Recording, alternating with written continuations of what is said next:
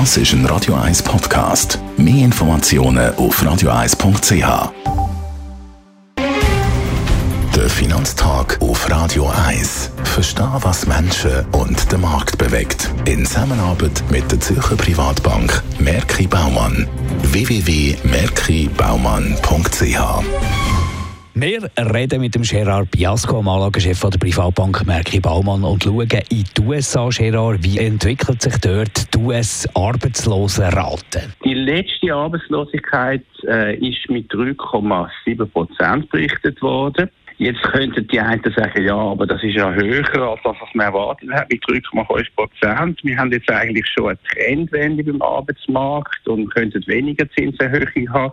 Ich glaube, das ist schon eine falsche Einschätzung, wenn man das würde meinen, weil die Beschäftigungslage ist nicht wirklich schwächer. Ein Beispiel für jede, für zwei sogar offene Stellen äh, momentan ähm, hat es eigentlich nur einen Jobsuchenden. Also das heißt, es ist nach wie vor ein sehr angespannter Arbeitsmarkt in Amerika, auch wenn die Arbeitslosigkeit jetzt einmal ein bisschen höher rausgekommen ist als erwartet.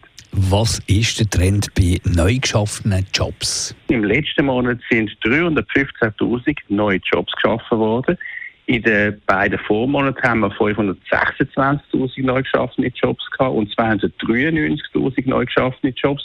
Wieso tue ich die Zahlen so ein bisschen betonen? Weil das sind doch sehr viele neu geschaffene Jobs, die jeden Monat noch geschaffen werden, wo neue Jobs zur Verfügung stehen. Und das zeigt eigentlich an, dass der Arbeitsmarkt eben noch robust ist. Wenn man das Gesamtniveau anschaut, dann haben wir jetzt schon fast eine Million neue Stellen geschaffen in den USA, verglichen mit dem Vor-Corona-Niveau. Also das heißt, man sucht weiterhin Leute und von dort her ist natürlich klar, dass das noch nicht für eine Entspannung sorgt bei der US-Zentralbank. Und was heißen die Fakten jetzt alle zusammen für die Tendenz der US-Zins?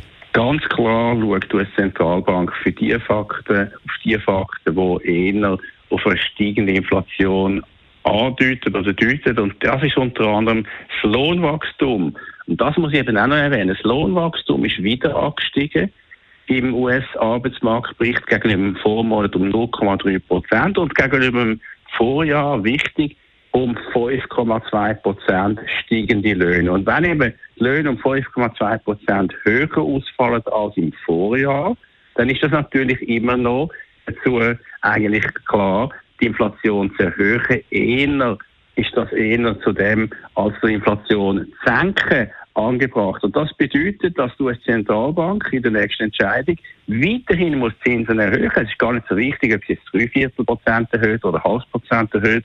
Das Geld wird weiterhin teurer und das bedeutet, dass die Bewertung von Aktien und von Obligationen, wenn das Geld eben teurer wird, weiterhin unter Druck bleibt. Danke vielmals für die Einschätzung. Gerard Biasco, er ist der Anlagechef der Privatbank Merkel Baumann.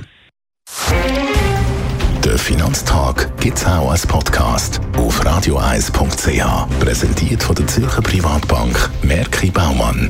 www.merkibaumann.ch